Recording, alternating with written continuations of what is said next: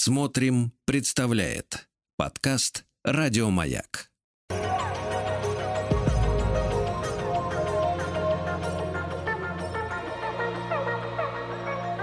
Сотворение умира. А, Дорогие мои, здравствуйте. Мы неделю назад с вами говорили о, о лирическом субъекте «Облак в штанах», значит, Маяковского, и говорили о богоборческих разных мотивах, о том, откуда они берутся, как э, главный герой, собственно, поэмы Маяковского решал свои личные какие-то проблемы через этот протест – и этот богоборческий разговор мне бы хотелось э, продолжить э, беседой о, о трагедии Прометей прикованный из Хила. Это текст 444 года до нашей эры. Вот. Э, и так получилось, что я его первый раз прочитал совсем недавно. И подумал, что было бы очень интересно об этом поговорить. Вот, я вначале немножко контекст э, опишу э, этой этой трагедии, а потом мы с вами придем к каким-то важным вопросам. Я уверен, я понимаю, что этот текст наверняка менее известен, там, чем даже Анна Каренина или Дон Кихот, но, поверьте, сюжет в нем максимально прост, конфликт очень понятен, а, и те вопросы, которые поднимаются в этой э, трагедии, особенно для современного человека, мне кажется, какими-то вот э, интересными, важными. Поэтому жду от вас э, диалога со мной э, по номеру 967-103-5533.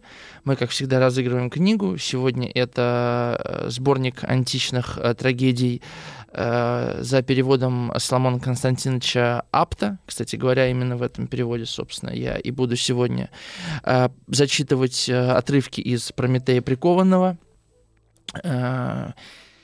Эту книгу я в конце эфира вручу за самый содержательный, интересный комментарий или вопрос. 967-103-5533. Пару слов про э, Эсхила. Возможно, для кого-то это имя, может, не новое, но довольно темное. Это и, и не случайно, потому что для нас пятый век до нашей эры времена достаточно темные. Про биографию Схила известно немного, но и немало на самом деле. Я не буду ее пересказывать, озвучу пару каких-то важных для нас моментов. Вообще, э, Эсхил творил в пятом веке до нашей эры. Этот век в Древней Греции уже в позднем этапе истории Древней Греции назывался веком Перикла. Был такой великий полководец Перикл. Я чем-то на него похож. Я его с детства увидел монету с Периклом. Еще до, до Евросоюза, до введения, значит, евро в Греции, там были монеты. Там вот был Перикл. Мы с дедушкой собирали монеты ездили к магазину Нумизмат, там, на вернисаж, и вот меня вот поразил этот персонаж исторический, я про него потом очень много читал самого разного. И вот э, Эсхил — это первый из драматургов, вообще его называют отцом европейской трагедии, я подчеркнул слово европейской трагедии, да, потому что, например, китайские или древние индийские трагедии э, даже куда больше лет, чем европейской. Вот на именно это, на время правления Перикла, э, да, попали вот эти вот три гения античной, античного театра. Эсхил, Софокл, Еврипид. Эсхил самый старший из них.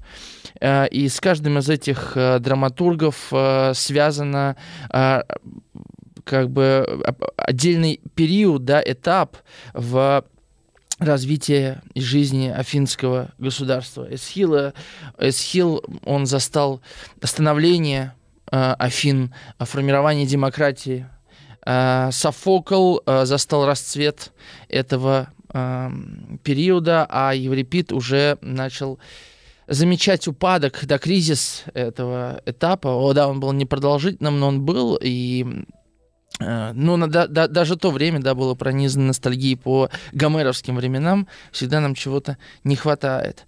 И вот э, эти три драматурга, они остались э, как вот такой золотой век, да, античной трагедии, и сегодня я рад, что мы с вами открываем в некотором роде этот разговор, я убежден, что если буду жив, мы когда-нибудь с вами обязательно поговорим и о Медее, и о царе Эдипе, и, и может быть, поговорим о пьесе Вакханки, замечательной Еврипида. Кстати говоря, тема э, дионисийского культа, да, Вакханки именно об этом. И повествует пьеса, он неразрывно связан с городом Афины. Именно в этом городе э, Эсхил и обрел ту самую славу. А он был абсолютно прославленным драма- да, трагическим поэтом. А, Эсхил эм, был из э, такой семьи, э, которая из патриотической такой семьи, я бы так сказал, и вот служение народу, служение э, городу, служение политическому вот этому телу, оно для самого Исхила, как мы можем судить по э, тому, что написано на его могиле, значит, э, для него значило куда больше, чем поэтическое поприще. Вот у него, например, написано. Это им же сочиненная надпись. Ну, это, кстати, есть легенда, что он э, погиб от падения на его голову черепахи, которая выпала из клюва орла. Вот такая у него была эпическая смерть. Значит, вот что у него написано. Памятник сей покрывает исхила афинского тела, Гела его приняла, дочь плодоносной земли. Помнит отвагу его марафонской рощи племя, длинноволосых медян в битве узнавших ее. Ни слова о том, что он поэт. Кстати говоря, у Державина Э, ну и многих других э, чиновников там, 18-го, начала 19 века, которые были связаны с искусством, э, не было ни слова о том, что они были поэтами там, или драматургами. Вот это служение Отечеству, служение собственной стране они ставили куда выше. Мне кажется, что э, это очень сильно отличает наше восприятие да, политического вообще э, от восприятия э, античного. Да. Сам он, э, сам он был гоплитом. Были такие гоплиты, тяжеловооруженные воины. Два брата у него погибло в период греко-персидских войн. Э, и пьеса, ну, я буду называть трагедию иногда пьесой, уж меня простите, «Прометей прикованный», она отчасти, конечно же, восхваляет э, героизм человека как такового перед лицом э, Фатума, перед лицом богов. Ну, что мы знаем про Прометея? Что мы знаем про Прометея? Ну, наверняка вы помните рекламу какого-то препарата от болезни печени. Там, значит, был такой прикованный э, человек, и прилетал коршун, и вот этот, значит, Прометей мучился. Потом, я не помню, кто там его спас, он привез ему, значит, лекарство, и говорит, вот, пожалуйста, выпей, и у тебя все будет хорошо. И я, естественно, когда готовился к эфиру, не мог выбросить из головы этот образ. Ну, мы с вами уже привыкли к тому, что великие какие-то, ну даже Гомер, например, да, первая ассоциация у большинства людей сегодня будет Гомер Симпсона, там, да, не древнегреческий поэт. То есть мы уже видим, как мутирует э, классическая, да, культура и даже античная, древняя культура мутирует вот в этом э, массовом сознании. Но вот та реклама, она как бы не сводит весь миф о Прометее э, до как бы суть его страданий, на самом деле, и мы сегодня об этом говорить, да, не сводит до обычной физической боли. Мне кажется, эта реклама, как, как может быть это не странно звучит, она очень симптоматична. Она очень точно отражает наше восприятие, массовое восприятие. Я не говорю, у каждого оно свое, да, это мое представление о массовом восприятии, даже так будет точнее сказать, о том, что вообще такое античный миф, о том, что вообще такое античная трагедия. Потому что ведь э, идея античной трагедии заключалась в том, чтобы у зрителей, который пришел э, на выступление, на, собственно, спектакль, э, произошло какое-то откровение внутреннее, которое называлось катарсис, да, и именно вот эта э, встреча с самим собой, да, задавание каких-то внутренних вопросов самому себе, трагедия, которая разворачивается на сцене, она э, является неким таким зеркалом, в котором человек вдруг узнает свою слабость, и через это он а, растет духовно, да, он, он преображается. Вот в чем смысл этого катарсиса.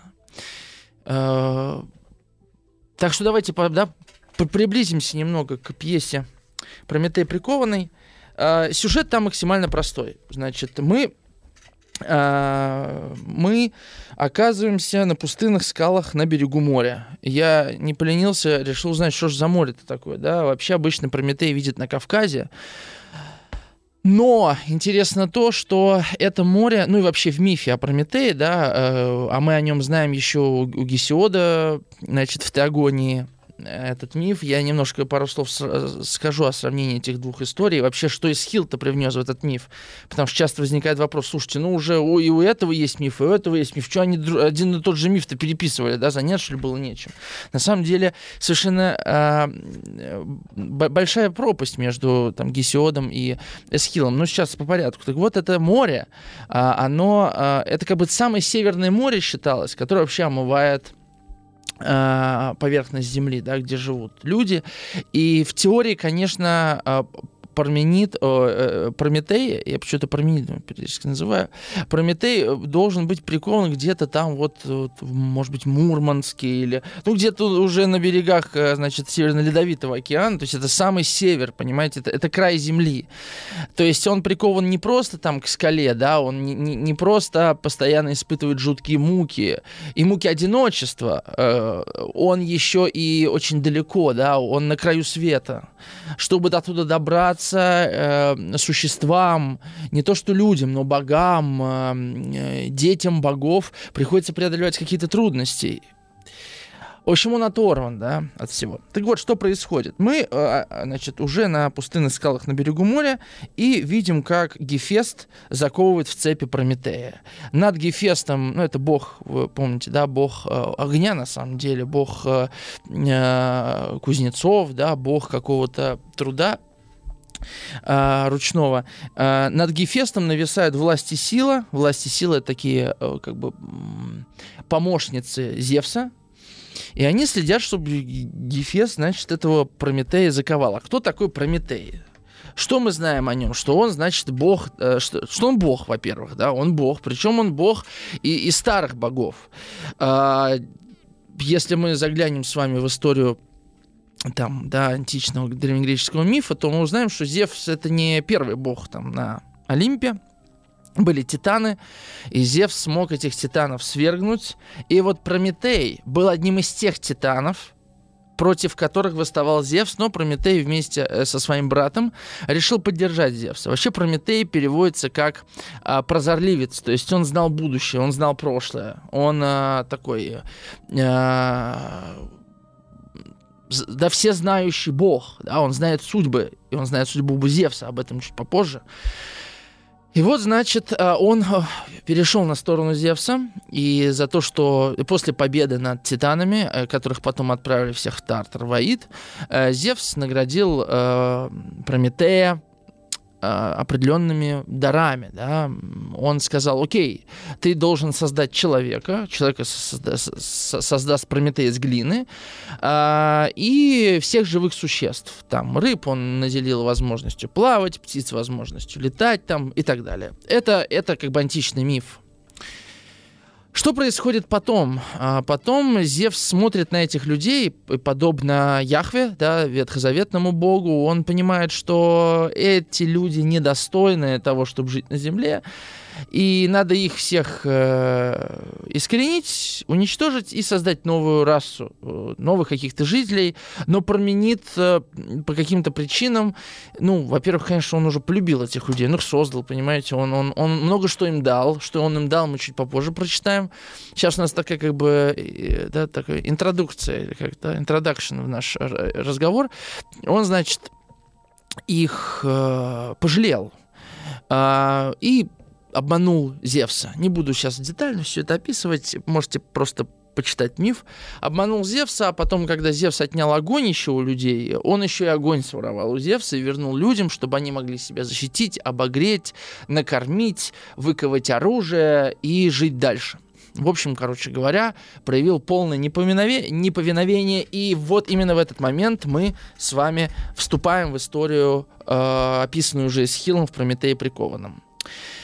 Что происходит дальше? Ну, Гефест, э, Гефест приковывает Прометея, при этом льет слезы. Он говорит, а я, уже я Бога мне подобного к суровым этим скалам приковать решусь. Увы, решусь, ведь нет другого выхода. Всего опасней словом пренебречь отца. Да, Гефест — это первый такой важный, э, э объемный образ э, трагедии Эсхила, это послушный сын, который не может пойти против воли отца, против Всевышнего Бога. Он льет слезы, он медлит, довольно частый, кстати говоря, сюжет вообще для всех античных пьес, да, когда, когда герой стоит перед выбором, который он не хочет делать, точнее даже не перед выбором, а перед э, карой, да, и он медлит, он, он не может это вот, вот просто так легко сделать, да, власть, э, которая там вместе с силой слуги Зевса рядом стоят, они все подначивают. Что ты медлишь? Зачем ты Богу, этому врагу богов беззлобно соболезнуешь? Ведь он же отдал смертным и твои права, да? То есть вообще вот э, эта пьеса, она, э, знаете, часто можно услышать, что в античной литературе нет психологизма как такового. Действительно, там нет того, той психологии, к которой мы привыкли. Но на самом деле э, это очень тонкие психологические характеры, потому что власть говорит Гефесту, что же ты, что ж ты медлишь, ведь этот, этот Прометей, он и тебя обидел. Он отнял огонь, и у тебя тоже, ведь это твоя вотчина, да, Гефест? А, и Гефест а, говорит как человек. Он говорит, родство и дружбу не могу не чтить, пойми. Власть, я понимаю, но отца слушаться неужто можешь? Это ли не всего страшнее, Гефест? Ни мягкости не знаешь, ни сочувствия. И власть отвечает, о нем скорбеть что толку? Где помочь нельзя, там и напрасно убиваться нечего.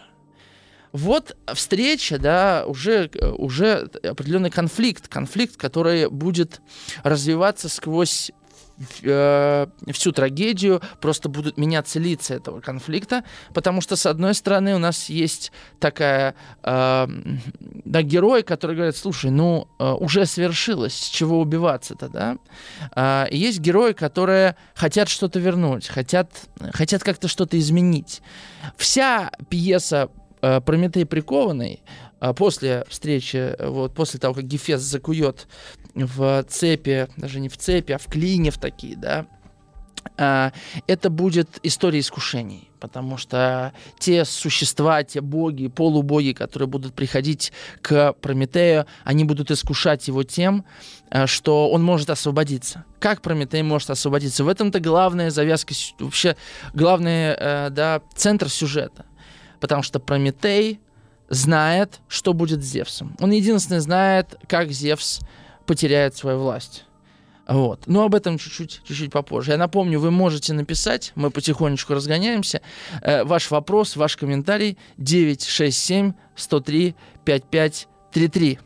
Э, мы сегодня разыгрываем книгу от издательства СТ, э, э, переводы Соломона Константиновича Апта, замечательного советского переводчика, переводы античных трагиков. Там будет и Схил, и Софокл, и Еврипид.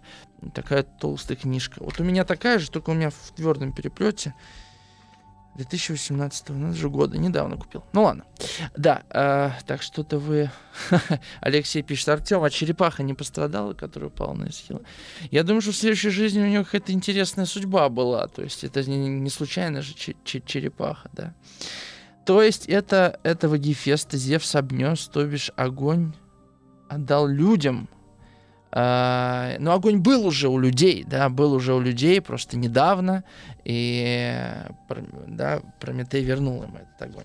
В общем, Гефест заковывает Прометея, и дальше uh, власть Прометею говорит. Все, всю сцену длинного диалога uh, Гефеста с властью Прометей вообще молчит. И вот власть ему говорит, на прощание. Вот здесь теперь и буйствуй, и права богов букашкам однодневным отдавай. Это про людей, естественно. Но кто из смертных сможет муки прекратить твои? Нет, имя прозорливца не заслуженно дано тебе богами. Как избавишься от этих пут надежных, предскажи, пойди. Власть силы Гефест уходит. То есть власть говорит, ну ты помогал, а что же они тебе дадут взамен? Они ничего тебе не дадут взамен. Вот на этом мы с вами удалимся на новости, потом вернемся.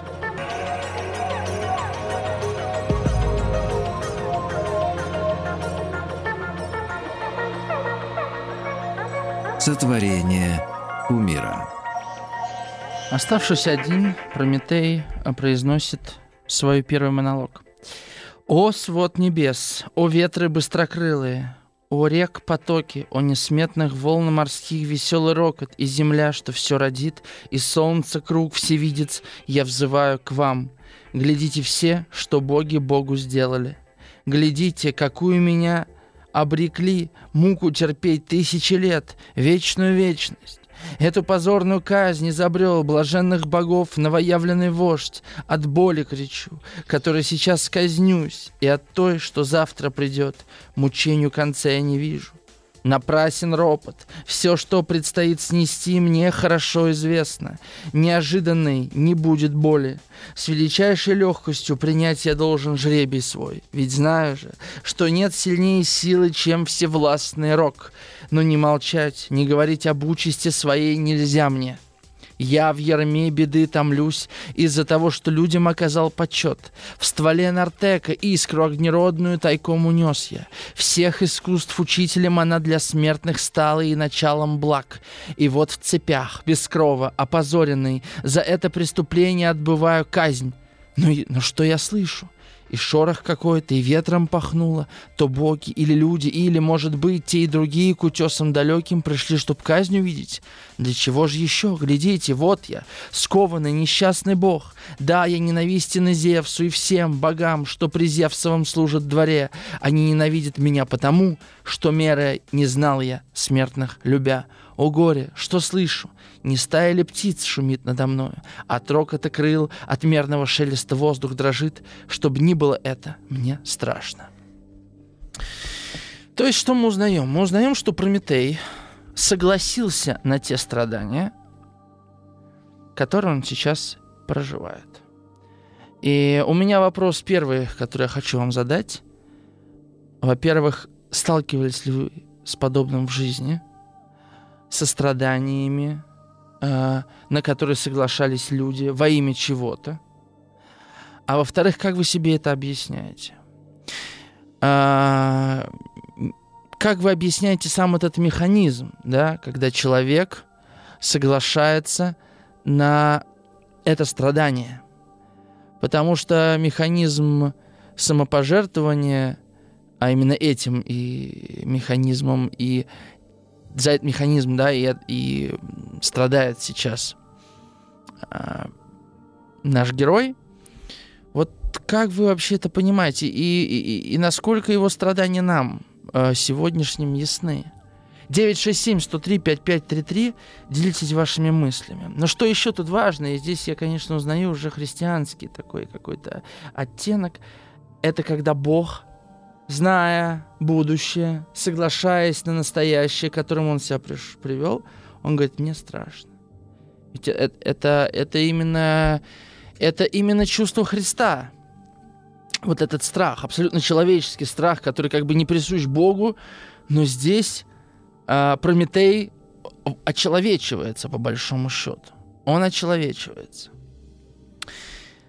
А, к нему прилетают хор океанит океаниды — это фактически, если уж так представить, двоюродные сестры значит, э, Прометея. Они его утешают. Они говорят, не бойся, ты справишься. Может быть, не стоит тебе страдать. Э, мы видим слезы у тебя на лице, там, да, мы видим твою боль, твое страдание. То есть надо понимать, что Прометей страдает не просто так, это действительно абсолютное страдание, да. Э, ему э, за день выклевывает печень, э, это чуть попозже еще появится, значит, эта э, птица, а за ночь э, печень регенерируется, да, и, и каждый день, э, ну, такие танталовые муки, все, сизифов труд, это вот, конечно, похожая история, да, и это бесконечная мука, э, плюс, э, плюс еще и жутко жжет солнце, да, вот э, когда в кино изображают казнь Христа, обычно это все происходит под палящим, да, безжалостным солнцем. Конечно, этот образ, э, он, э, Прометею, он тут описан, да. Э, а ночью становится жутко холодно. А морская вода, морская вода оббивает тело Прометея, и все раны начинают э, гореть болью да, от этой соли. То есть это, конечно, абсолютно мучительное с физиологической точки зрения, вот эта кара, да, Прометеева. Он бессмертный бог, его не могут убить, да. Эта история мне напоминает, конечно, историю про мудрого про мудрого кентавра, которого, кажется, звали Херон, учитель Геракла, да, э, которого ранили ядовитой стрелой, но так как кентавр не мог умереть, он все время был в процессе умирания, да, он, его тело постоянно отравлялось, но он не мог умереть, он это вечное страдание.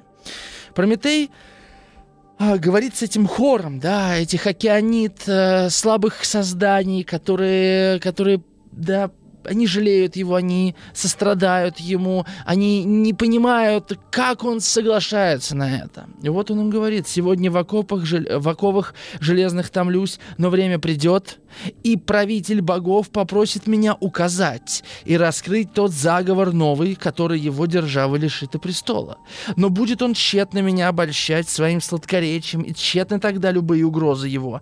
Ни за что не выдам я тайны, покуда с меня не снимет безжалостных этих оков, покуда за это позорный мой плен сполна не заплатит. То есть мы узнаем, что Прометей а, имеет определенную власть над Зевсом. Вот э, это такой сценарий, такой сюжет, да, когда слабый имеет власть над сильным, э, и тут кто кого переборет. Потому что сильный не готов никогда уступать слабому. Сильный э, чувствует себя сильным только в момент власти. Прометей чувствует себя сильным в момент абсолютного э, уничтожения, да, физического. Прометей не э, уступает Зевсу. Потом Зевс да, прослышав, что Прометей знает, чем закончится его правление, да, что Прометей единственный, кто может рассказать Зевсу, да, что его лишит власти, что его лишит Олимпа. И поэтому у Зевса есть выбор. Он может прийти к Прометею самолично, извиниться. Я уж не знаю, как Зевс должен сполна заплатить, по мнению Прометея, но Зевс, конечно, этого не делает, потому что он сильный, он не может себе этого позволить. Прометей говорит, я знаю, суров он и волю свою считает законом, говорит Прометей, но время придет, согнется, и он смягчится, уступит. Вот это мне очень... Я даже подчеркнул себе эту фразу, да, когда, когда некое существо, человек, ставит знак равно между собственной волей и законом. Это противоречит тому образу человека и общества, которые были даны нам богами э, многие века и тысячелетия назад в самых разных уголках Земли. Потому что законы э, во всех мифологиях и да даже, в общем-то, и некоторые философы были законодателями, и все это было дано как бы от богов. Да? Когда появляется существо, которое выше закона, то возникает вопрос, а, любая ли воля выше закона? Да? И если есть хоть один человек в государстве, кто считает свою волю выше закона, то это дает право всем остальным считать, что пусть моя воля меньше того главного, но тогда я тоже могу быть над законом. Именно поэтому э, это противоречит идее демократии, которую отстаивал Исхил, за которую он воевал. Понимаете, в чем дело? Это не просто история о мифе, да, о Прометее. Это история достижения демократии. Это история того, э, чем приходится жертвовать ради этой идеи, ради справедливости и равноправия. Uh, Эсхил, как я говорил, я не случайно об этом сказал, да, uh, он наблюдал расцвет вот этого финского демократического государства – и, естественно, эта пьеса не могла прочитываться иначе, как не в этом ключе, потому что Зевс здесь выведен как абсолютный тиран. Да? Тиран, который не знает ничего, кроме собственной власти. И Исхил э, вот в этом мифе о Прометее вдруг находит то, чего еще не видел Гесиод. Гесиод в Теогонии э, Прометея выводит а, таким трикстером, а, существом, которое мелким таким трикстером, да, существо, которое обманывает богов, крадет огонь, идет против воли, и вот их наказывают, да. А, это обманщик, да, а, обманщик, чья а, как бы чья радость недолговечна. Да, вот ты обманул, ты можешь порадоваться, но потом э, кара и справедливость найдет тебя. Эсхил то есть именно таким знали Прометея до Эсхила, да? Именно таким его видели э, афиняне и другие, и жители других городов Древней Греции. Но Эсхил вдруг увидел в Прометея героя, суще, да, э, бога, абсолютно героя, да, и бога, который не просто решила обмануть богов, подобно Танталу, да, например. Э, не буду пересказывать миф о Тантале, можете посмотреть. Не просто обманщик, да. Э, Эсхил увидел в нем э, бога, который имеет собственную волю, но эта воля не выше закона, это воля, которая этот закон и дает людям, да, он вообще как бы, э, Прометей это, это бог, который людям дал наш быт, да, огонь, очаг и так далее, и так далее. И вот, и успею я прочитать, наверное, успею кусочек. Прометей, в, это пролог мы с вами дочитали, Прометей говорит, такой монолог, я кусочек хотя бы успею прочитать. «Рассказывать мне тяжко, но и тягостно молчать об этом. Боль моя всегда со мной. Когда среди бессмертных распря вспыхнуло, и между собой боги перессорились, одни с престола кроны сбросить чаяли, чтобы... Ну, там, в общем, длинная история мифа, который я вам пересказывал, да. Он рассказал, что он пришел к Зевсу на помощь.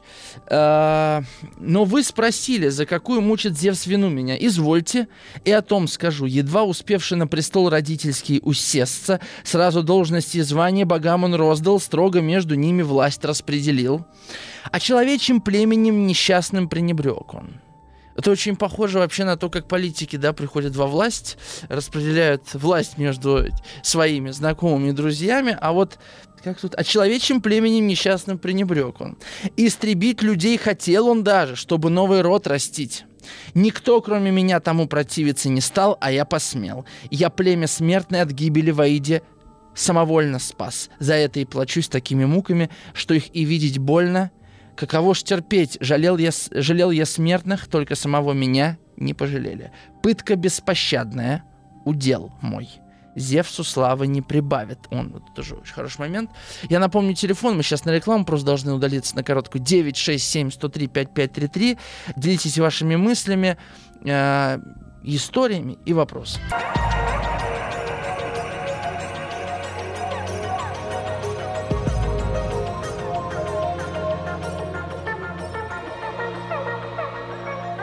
Сотворение умира.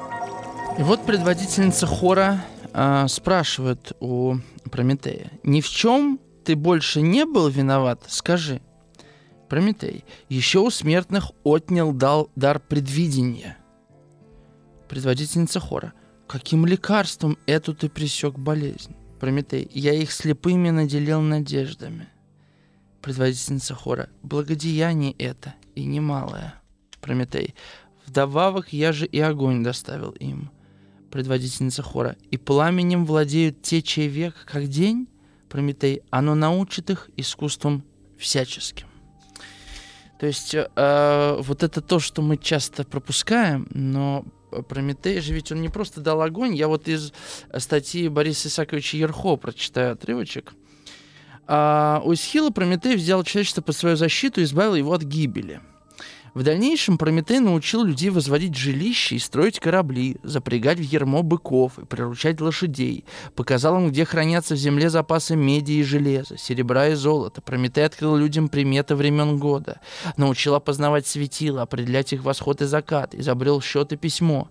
Гис, э, вот, то есть получается, что, э, да, эм, э, Прометей — это вообще чуть ли не тот самый бог, который дал нам быт, дал нам э, цивилизацию вообще, блага цивилизации. Понимаете, да, еще за что борется э, Прометей? За вот эту цивилизацию, за человеческое достоинство. За то, что человек тоже способен жить согласно собственной воле, собственному какому-то уставу, своими, с, своими надеждами. И, конечно же, какое благо он еще дает, помимо этого всего, у смертных отдал, отнял дар предвидения как, это как страшная кара, да, вот этот дар предвидения, то, что действительно, слава богу, чего у нас нет. 967-103-5533. А, Пишите ваши вопросы. Я, наверное, сейчас еще прочитаю кое-что до конца часа. И в следующем часе уже вот начну с того, что вы напишите. Напомню, мы сегодня э, книгу переводов э, античной трагедии Соломона Константиновича Апта э, разыгрываем в конце эфира. Я вручу ее за самый содержательный и интересный комментарий или вопрос. А, еще, да, дальше разговор. Прометей, предводительница хора Океанит. Прометей. Ах, это вообще... Очень шекспировский монолог, по-моему. «Ах, как легко тому, кто в безопасности, увещевать и поучать попавшего в беду». Но я ведь это все и раньше знал. О да, о да, прекрасно знал, что делаю, и людям помогая, сам на пытку шел. Не думал, правда, что такая выпадет мне пытка, чахнуть на утесе каменном, над пропастью повиснув средь пустынных скал, но не тужите о моих сегодняшних невзгодах, а спуститесь и о будущих услышьте судьбах, чтобы все как есть узнать. Молю, молю вас, будьте сострадательны, беду чужую видя, ведь без устали кочуют злополучие от одних к другим. Вот это как, да, завет такой э, Прометея. Будьте сострадательны, беду чужую видя. Потому что очень часто мы, видя чужую беду, думаем, сам виноват. Думаем, ну не надо было так поступать. Думаем, не надо было этих поддерживать, да? Думаем, ну, слушай, ты к этому сам пришел. Мне кажется, в этом вообще смысл ну, медицины, что она лечит и белого, и красного, да, что она э, часто придешь к стоматологу, он посмотрит зубы, он говорит, о, что же вы, а что вы раньше думали, а что же, а вот это, и, и мы еще должны вас лечить, да, вот, э, и, и Прометей говорит, нет, ни в коем случае, а, потому что люди достойны сострадания в их болезнях, в их э, тяготах. И, и кто, как не Прометей, да, прикованный к скале, это понимал.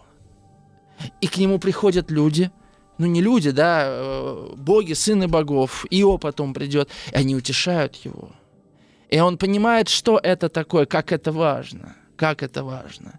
Это, конечно, тоже очень христианская мысль. Вы извините, я вот такие анахронизмы такие буду делать, да, потому что до прихода, до рождения Христа 450 лет еще. Но тем не менее, конечно же, христианская э, философия, христианская мораль, она, естественно, основывается и на древнегреческих э, основаниях, основывается на древнегреческих источниках, да, так скажем. Вот. А потом приплывает океан. Океан — это его дядюшка. Да, ему пришлось, значит, ну, как-то он приплыл не совсем легально, потому что все понимают, что Прометей в опале. Э, и вот океан говорит, он рассказывает ему, слушай, друг, мир изменился. Да, Прометей, я вижу, и совет благой тебе я дал бы, хоть и сам ты опытен. С собою справься и повадку новую усвой. Ведь новый нынче над богами царь. Не нужно больше злобные резкие бросать слова. Их Зевс хоть высоко сидит, услышать может, и тогда покажется тебе забавой нынешняя боль твоя. Так не упорствуй в гневе, бедный мученик, а постарайся выход из беды найти. Сочтешь, возможно, речь мою ты старческой, но сам ведь видишь, Прометей, как дорого приходится за дерзкий свой язык платить. А ты все не смирился, все упорствуешь. Зачем? Чтоб к прежней новую прибавить боль? Послушайся совета моего, не лезь ты на рожону прямо, сам же видишь ведь. У власти непреклонный и жестокий царь. Я удалюсь, коль смогу, попробую тебя избавить от твоих ужасных мук, а ты молчи. Ты вольных не веди речей. Теперь такому мудрецу неведомо, что бит бывает всякий, кто болтать гораст.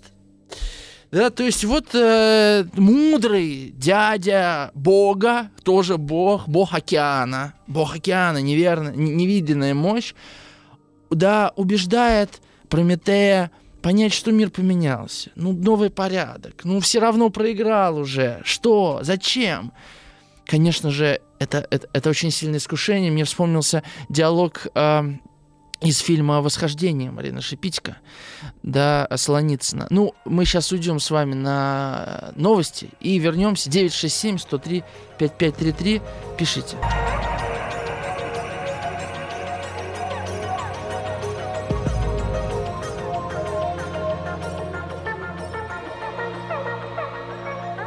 Сотворение умира. Как хорошо легла заставка нашей передачи на музыку Рыбникова, которая только что играла. Э, я обещал перейти сразу к вашим комментариям. Напомню, с вами Артем Новиченков, и сегодня мы э, обсуждаем Прометея как э, на самом деле чистого кумира, вот, в каком-то смысле, героя э, трагедии Схила. А, пишите 967-103-5533 ваши мысли, ваши вопросы. Сегодня мы разыгрываем книгу «Античная трагедия» от издательства СТ а, в переводах Соломона Константиновича Апта. По порядку пойдем. Александр пишет. С каким жанром соперничала Пелопонесская трагедия во времена юности Схила Александра Зыванова? Вопрос сложный, я в меру своих знаний могу только ответить. Но, во-первых, а, театра в нашем понимании, а, когда Эсхил был юным, а первую пьесу он 25 лет написал, насколько я знаю, а, его не существовало. То есть существовали вот эти дифирамбы, так называемые, э, или элевсинские мистерии еще были, это в честь бога Диониса, который, собственно, откуда и идет театр, да, э, это такие мистериальные шествия, мистериальные выступления, обычно с одним актером. До Эсхила вообще в театре не было более одного актера. А, и, конечно же, Исхил, если уж говорить о соперничестве, он вполне себе мог стать э, э, лириком, да, он мог стать поэтом, э, подобно там, тому же Гомеру или Гесиоду. Кстати, цитата есть одна из Хила. Он говорил, что он ну, называл свое произведение крохами от роскошного пиршества Гомера. Это цитата из Хила, да, то есть вот настолько Гомера высоко ставили. То есть, да, он мог стать просто поэтом, да, поэтом элегий, поэтом там тех, тех же дифирамп или поэтом гимнов, но э, признание Афин его э, драматургического дара сделали его автором 90 пьес, 72 из которых э, до нас дошли только в названиях.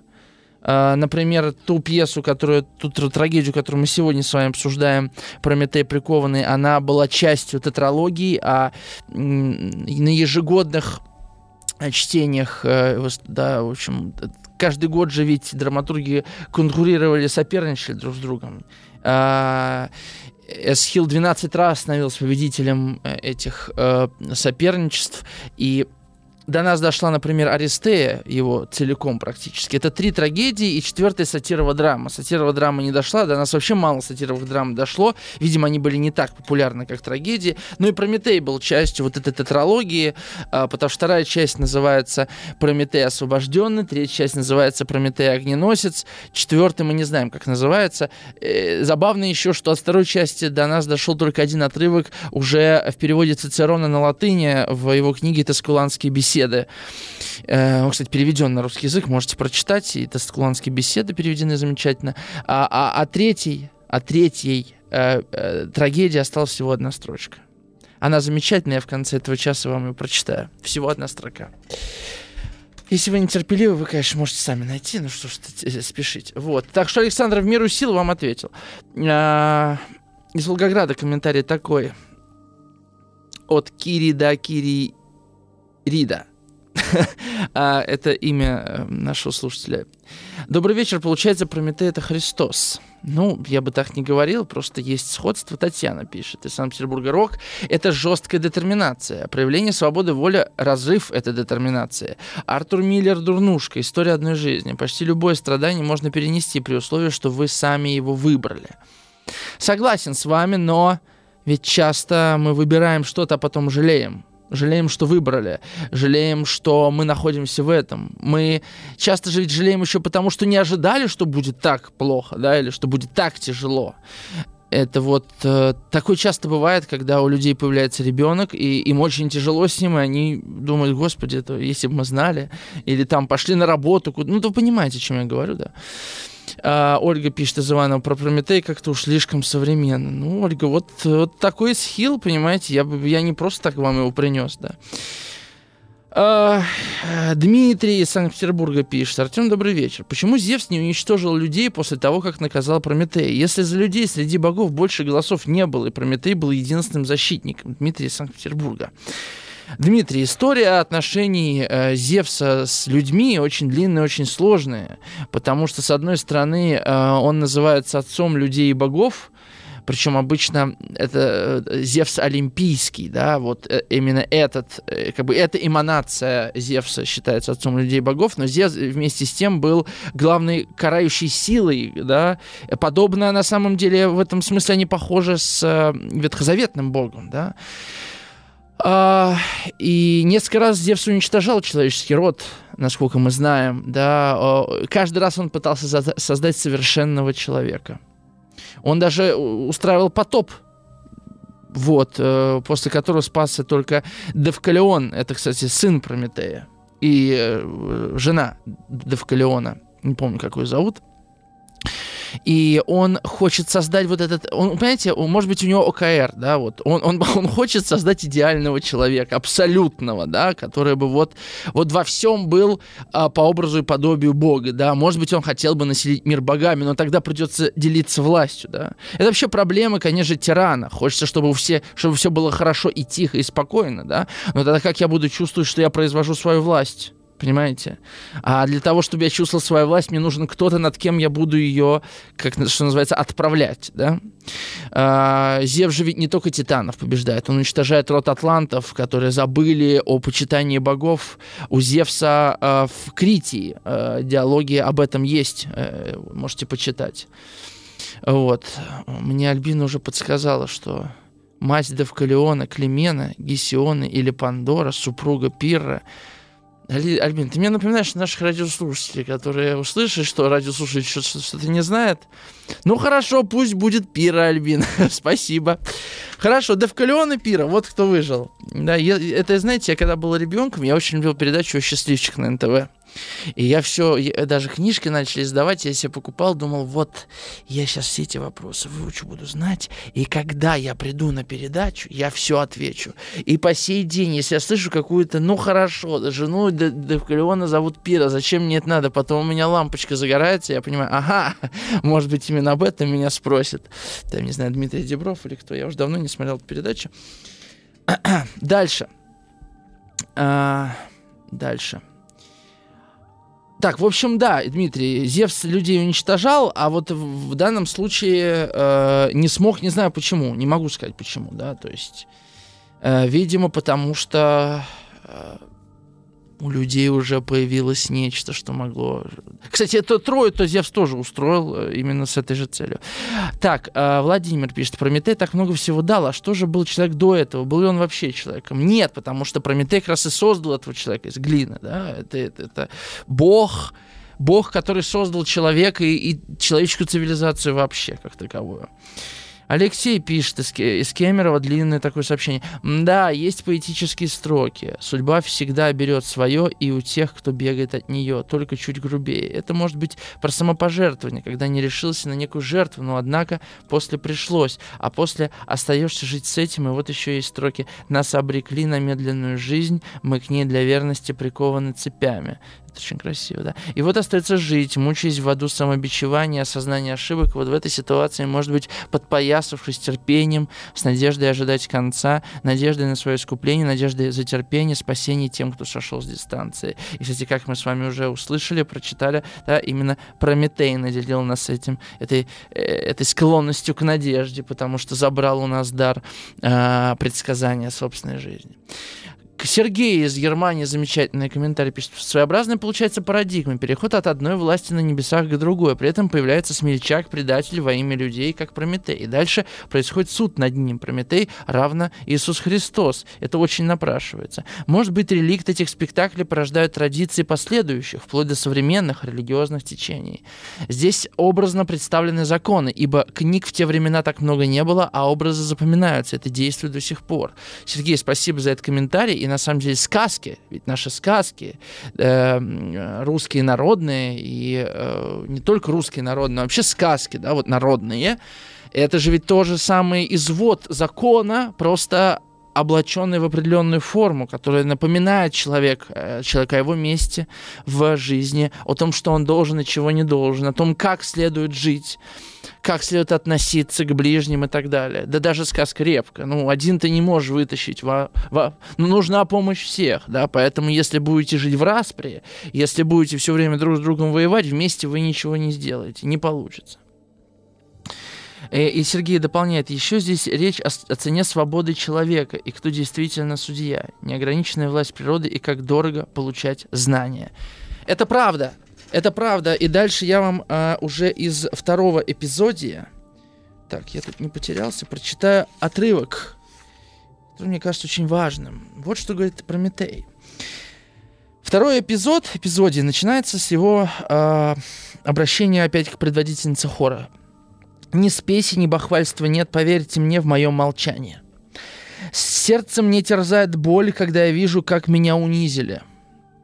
Вот мне очень, э, я прервусь туда, мне очень близко вот этот взгляд человеческий взгляд Бога на себя, да, то есть э, он не просто храбрится, что да, мне больно, но я все вытерплю, да, он терпит унижение.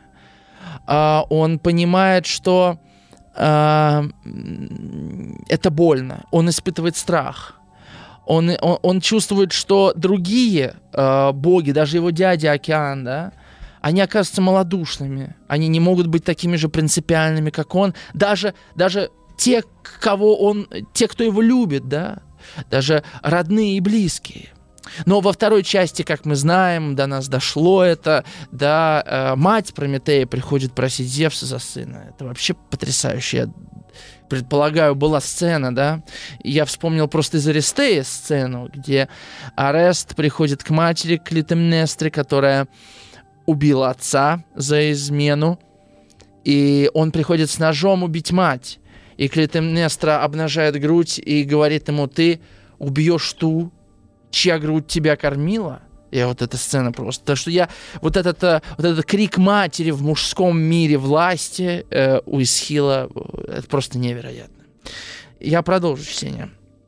А, ведь кто же, как не я, всем этим нынешним богам в удел назначил и почет и власть? То есть почет и власть, почет со стороны людей. Ведь я создал тех, кто их почитает, говорит Прометей. Об этом, впрочем, помолчу, все знаете и так прекрасно. Лучше вы послушайте о бедах человеков. Ум и сметливость я в них, да то ли глупых, пробудить посмел. Об этом не за тем, чтобы их кольнуть, скажу, а чтобы понять вам, как я к людям милостив. Они глаза имели, но не видели, не слышали, имея уши. Теням снов подобны были люди весь свой долгий век ни в чем не смысля. Солнечных не строили домов из камня, не умели плотничать, а в подземельях муравьями и юрками они без света жили в глубине пещер и так далее, и так далее. Да, вот дикие люди. И я этот монолог читаю уже э, который раз, и я вот думаю, мне кажется, что из нашего мира очень много ушло благодарности – за то, что мы имеем. Не просто благодарности родителям, или благодарности государству, или благодарности кому бы то ни было, а благодарности вообще простейшим вещам. А, потому что если бы была эта благодарность, то мы бы не теряли интерес к этой жизни, мы бы не теряли стремление к этой жизни. У нас было бы то, э, чего, как кажется, сегодня, э, значит, дефицит мотивации, да, а, Потому что вот когда воспринимаешь мир как дар, а не как данность, то а, когда ты понимаешь, что кто-то за него умирал на скале, как Прометей, понимаете, то все совершенно иначе преображается. А что если правда, что все, что мы имеем, было э, добыто потом и кровью. Мне кажется, этого понимания не хватает и в разговоре о 9 мая, да, 9 мая, и вообще о Второй мировой войне, и не только о ней. Вот этой благодарности а, всего, что есть. Да, я сижу на стуле, ну, все сидят на стульях, да. Ну, господи, если бы не было стульев, приходилось бы что, на каких-то пнях сидеть, или, я не знаю, вплоть до такого. Или или вспомним, что мы умеем писать, мы умеем сохранять то, что какие-то наши мысли, это совершенно невероятно. Или образы, или быть благодарным за искусство. Это очень сложно объяснить, вот в чем дело, да. Почему за этим надо быть благодарным, если это есть, если это как бы само собой разумеющееся. Но мне кажется, вот э, образ э, Прометея, он как бы напоминает нам о существовании этого мира, да, о, о ценности этого мира. О том, что Прометей умер за, фактически, да, он умирал за этот мир, хорошо, да. То же самое, э, мысль христианская равна о том же, да что Христос как бы страдал за нас. Хотите верьте, хотите нет. Вот. Есть история, что Христос за нас страдал. И вот эта мысль, конечно, ну, если эта мысль существует, то тогда, конечно, и моя жизнь совершенно имеет другое значение, понимаете? Если кто-то за нее страдал, значит, она стоит того, чтобы жить. Это во-первых. А во-вторых, если кто-то за нее страдал, то, наверное, мало просто ее прожить. Хотелось бы что-то еще сделать, наверное, да? То есть, э, то есть за нее уже заплачено, вот в чем дело. Да? А, телефон, по которому вы можете связаться, 967 а, 967 103 5533, видите, опять забыл. А, пишите ваши вопросы, делитесь вашими комментариями. Уверен, вам есть что э, сказать, чем поделиться. Я прода- продолжу наш разговор о, о Прометее. А, мы выясняем, да, что Зевс хоть и бог, хоть и тиран, но и он не всесилен. Оказывается, есть а, кто же правит кормовым веслом судьбы, спрашивает предводительница хора. Прометей отвечает, три Мойры да Иринии, что помнит все. Так что же, Зевс им уступает силою? И Зевс от предрешенной не уйдет судьбы. На это не отвечу. А что кроме вечной власти суждено ему, спрашивает э, предводительница. На это не отвечу, не вы спрашивай. Наверное, это тайное и священное, отвечает предводительница хора. А, и то есть мы узнаем, что и это, конечно, очень утешительная мысль, согласитесь, что а, и над богами есть власть, да. Вот это, мне кажется, то, чего лишило нас христианство, потому что христианство предложило нам абсолют Бога, да? Бога как некий абсолют, то есть предложило нам определенную четкую иерархию, что есть какая-то сила, на которую ничто не может воздействовать которая, что бы ни сделала, всегда останется свободна от ответственности. У древних греков этого не было. И на Зевса находилась управа, да? И я думаю, что вот те иерархии, которые мы начали да, выстраивать уже в, во времена э, после Христа, вот, э, это иерархии, которые мыслятся как абсолютные, да, как, как э, иерархии, в которых может быть какая-то сила, на которой не может найтись пр- противовеса. Вот на Зевса был противовес. Третий эпизод. Третий эпизод. Мы потихонечку с вами уже прочитали фактически половину. Движемся, движемся.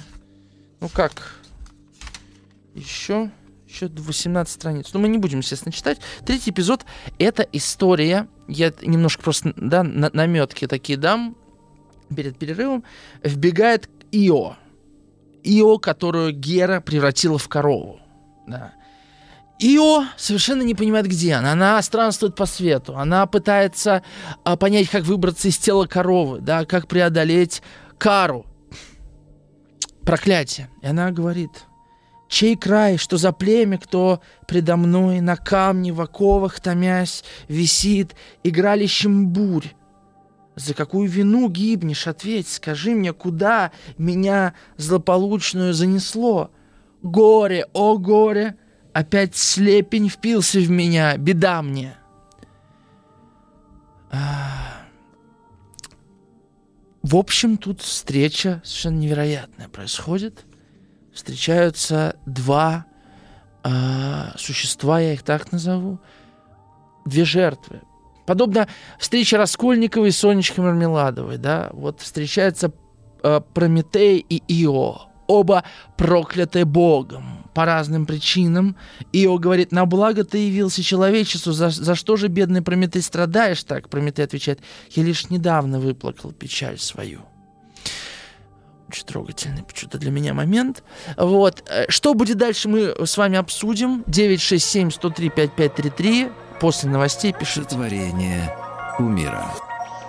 Ой, дорогие мои, у нас сломался чат, его восстановили. Если вы за последние 25 минут писали комментарии какие-то, э, повторите их, скопируйте, еще раз пришлите. Напомню, номер 967 103 5533 все работает, просто вот была такая заминка.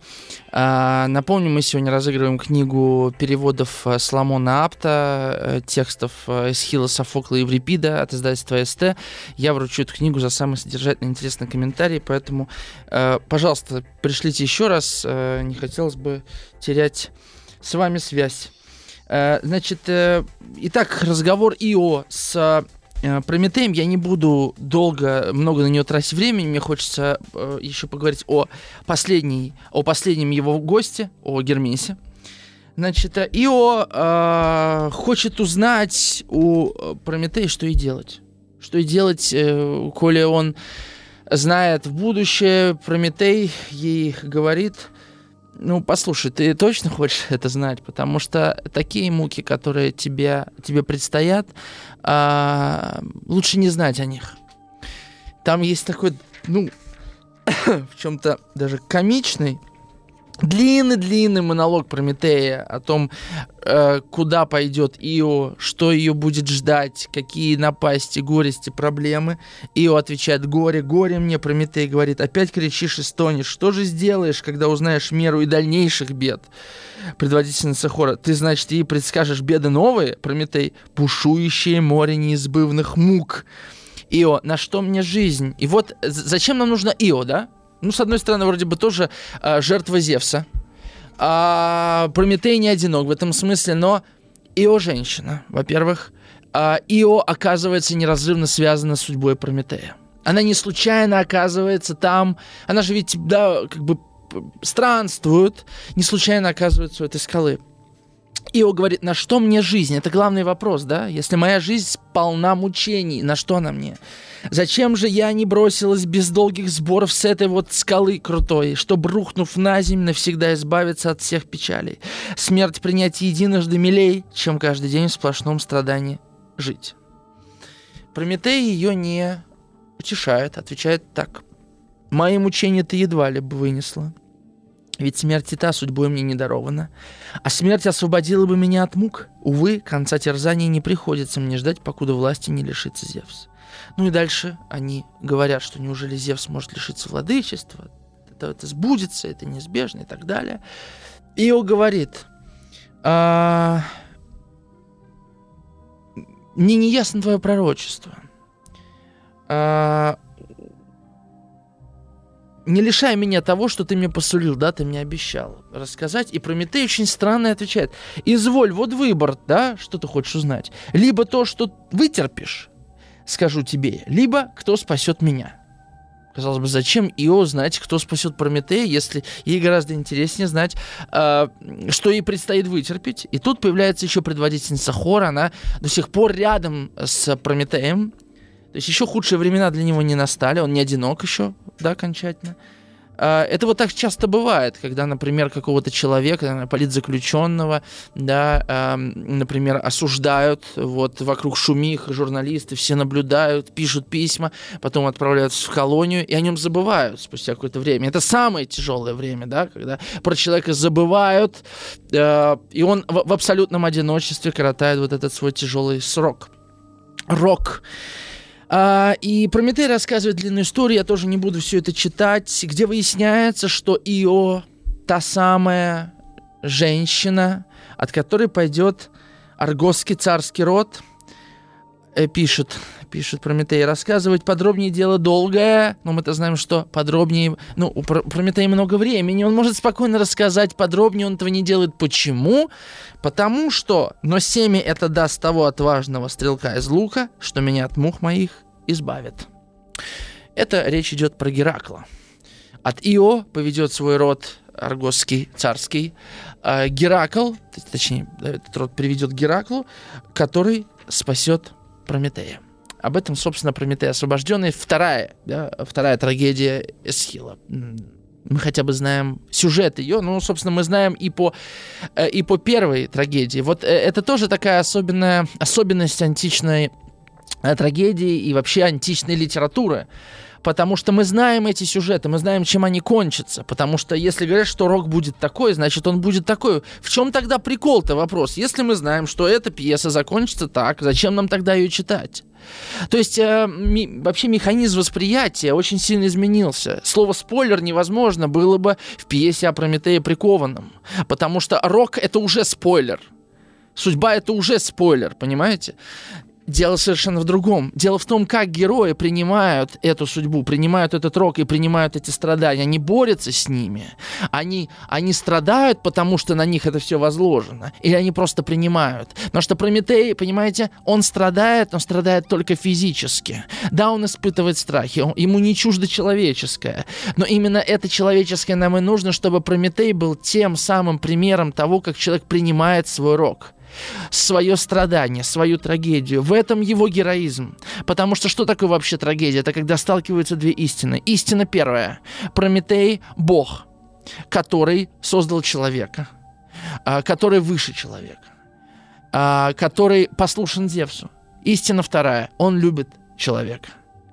И он должен убить да, э, то, что он любит. И вот столкновение этих двух истин э, порождает внутренний этот парадокс, что с одной стороны я э, спасу людей, потому что не могу не спасти. С другой стороны, я буду за это страдать но я не могу не спасти, и я не могу не страдать, значит. Вот, вот в чем рок. А мы же ведь всегда бежим от этого, да, и мы сетуем, что так получилось. Почему так? Вот я, если бы вышел на 5 минут раньше, я бы успел на автобус, а вот теперь приходится ждать следующий, холодно, я на работу опоздаю, и еще спишут денег с меня, ну и так далее начинается.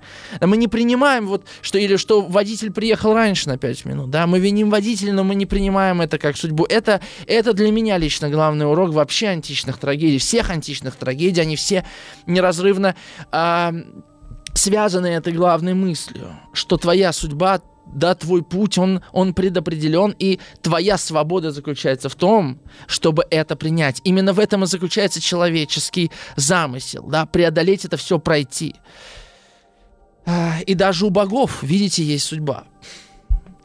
А, кстати говоря, ведь откуда Прометей все это знает, а, он знает это от проклятие, которое успел наложить на Зевса Крон. И Зев знает об этом проклятии. Крон, которого Зевс э, спустил в Тартар. Эм, да.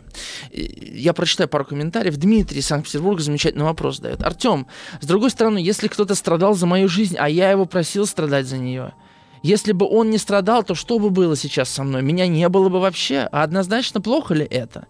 Не умаляя его заслуг, мне кажется, что в первую очередь Прометей страдал за свою идею, то есть за то, как лично он понимал благо людей, за то, что дал им результат, о, что дал им разум в том числе, и тем самым, кстати, обрек людей на страдания. Так бы, может, ходил человек в шкуре и с палочкой в носу и не терзал бы себя мыслями о смысле жизни, справедливости, страхе смерти и так далее. Дмитрий, вообще э, э, это э, разговор, который вы замыслили, довольно обширен. Я много раз, э, мне кажется, об этом рассуждал в других эфирах в том числе. А, согласно вашей концепции, героев быть вообще не может. Потому что любой человек, совершающий героический поступок, совершает этот поступок для себя. Не так ли? Но что касается Прометея, ведь ведь эм, тут, тут в любом поступке человека, да, если этот поступок полезен кому-то, сталкиваются две вот э, как бы од, ну, как будто бы взаимоисключающие, а может быть вообще не взаимоисключающие вещи, что я вроде помог другим, но я вместе с тем помог и себе. Грубо говоря, я э, веду радиопередачу, мне очень нравится эта работа, да, и делаю я это для себя. Но и, этот, и моя радиопередача тоже кому-то нравится, я делаю это для кого-то. Можно один скажет, слушайте, как хорошо, Артем, спасибо вам большое за эти радиопередачи, вы вот, вы стараетесь, да. С другой стороны, можно сказать, слушайте, да он для себя это делает, ему еще за это деньги платят. За что вообще говорить спасибо? Понимаете, можно и так, и так на это смотреть. То есть я думаю, здесь нет, э, э, это неразрывно, потому что Прометей как бы у него не было выбора. Понимаете?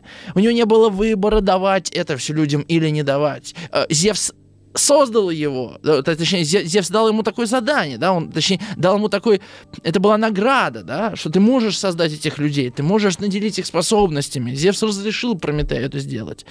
А потом он сказал, убить их надо, понимаете? Вот, поэтому, э, а вот этот вопрос, знаете, это про причинение добра. Я что, просил тебя за эту помощь, да? Но, а что если люди просто делают добро? Просто делают добро, потому что не могут не делать. И тогда этот вопрос вообще не стоит. Просил, не просил, да неважно, я просто не мог не сделать и все. Извини, что это тебе не нравится, но я не мог поступить иначе. И мне кажется, что вот в такой позиции, когда я не мог по-другому, ну, во-первых, и мы можем говорить о том, что существует какой-то тот самый путь, называя его судьбой или предназначением, как угодно, на самом деле это все не отменяет то есть судьба есть только тогда, когда она правильная. Вот что я хочу сказать. Когда есть развилка, тогда есть сомнения, и тогда, конечно, нам кажется, что нет никакой судьбы. Когда есть сомнения, когда мы что-то выбираем, нам кажется, что это в нашей власти, но тогда мы сомневаемся. А где сомнения, там неясность. А если я из неясности делаю выбор, как я могу говорить, что это я сделал выбор, если я внутри неясности? Э, комментарий из Приморского края. Какие правильные нужные слова вы сейчас говорите? Спасибо вам. Валерий из Владивостока пишет. Спасибо вам, Валерий. Спасибо, что вам что-то отозвалось. Э, вы можете еще успеть что-то написать, может быть, какой-то комментарий, вопрос. Мы уже к э, концу трагедии приближаемся. Не вообще к концу трагедии, а к концу трагедии Эсхила. 967-103-5533. Пишите. Значит, что происходит дальше? Дальше происходит следующее. Дальше появляется Гермес. То есть, смотрите, у нас э, какие были герои? У нас был сначала Гефест, который сопереживал. Потом был Океан, э, который, он вроде бы как бы не под Зевсом ходит, потому что он еще из древних там, да, титанов таких там, существ, так скажем. А, но он говорит, слушай, прими новый порядок. Зачем ты воюешь? Против чего ты борешься? Теперь появляется Гермес, и он ведет себя совершенно иначе, как после рекламы.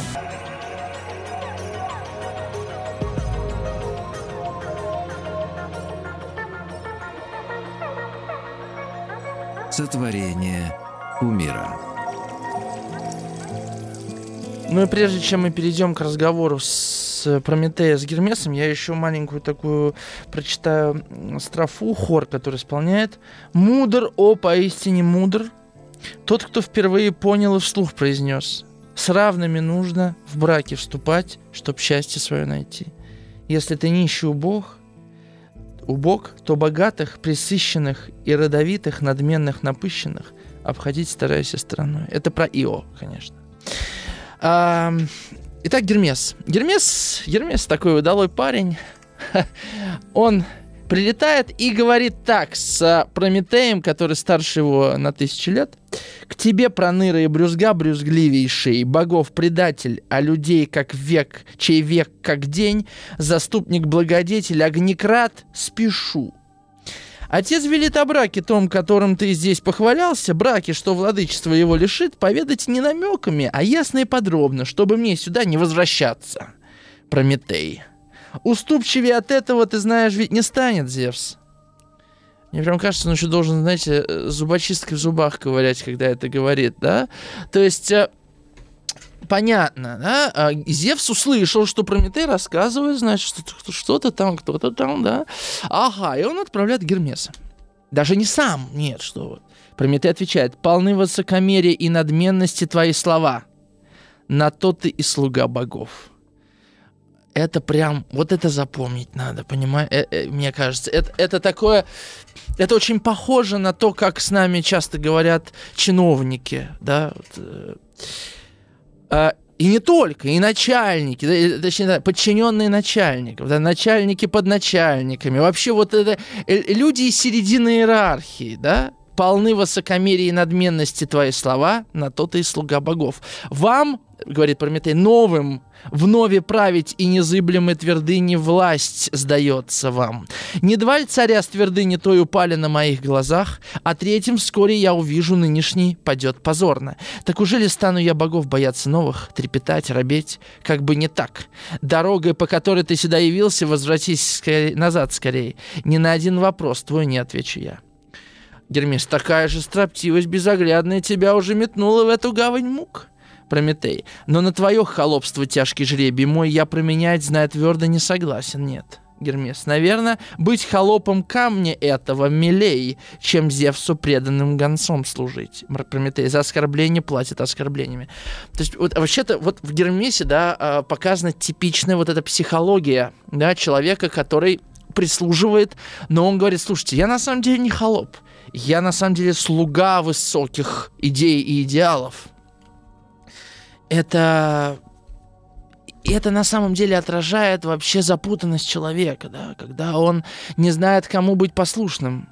кому быть послушным, как отличить правду от зла, как отличить добро от зла, да? Как понять, э, какой вот это тот самый путь? А может быть, человек даже и не задумывается об этом. И тот, кто сильнее, тот и прав. Как часто бывает. Э, в общем, у Гермеса ничего не получается. Он пытается увещевать, он, он меняет, он меняет э, свои подходы, да, сначала он с таким вот быдловатым, что ли, да, натиском, потом как он начинает говорить. Я много говорил, ну, даже давайте вот этот.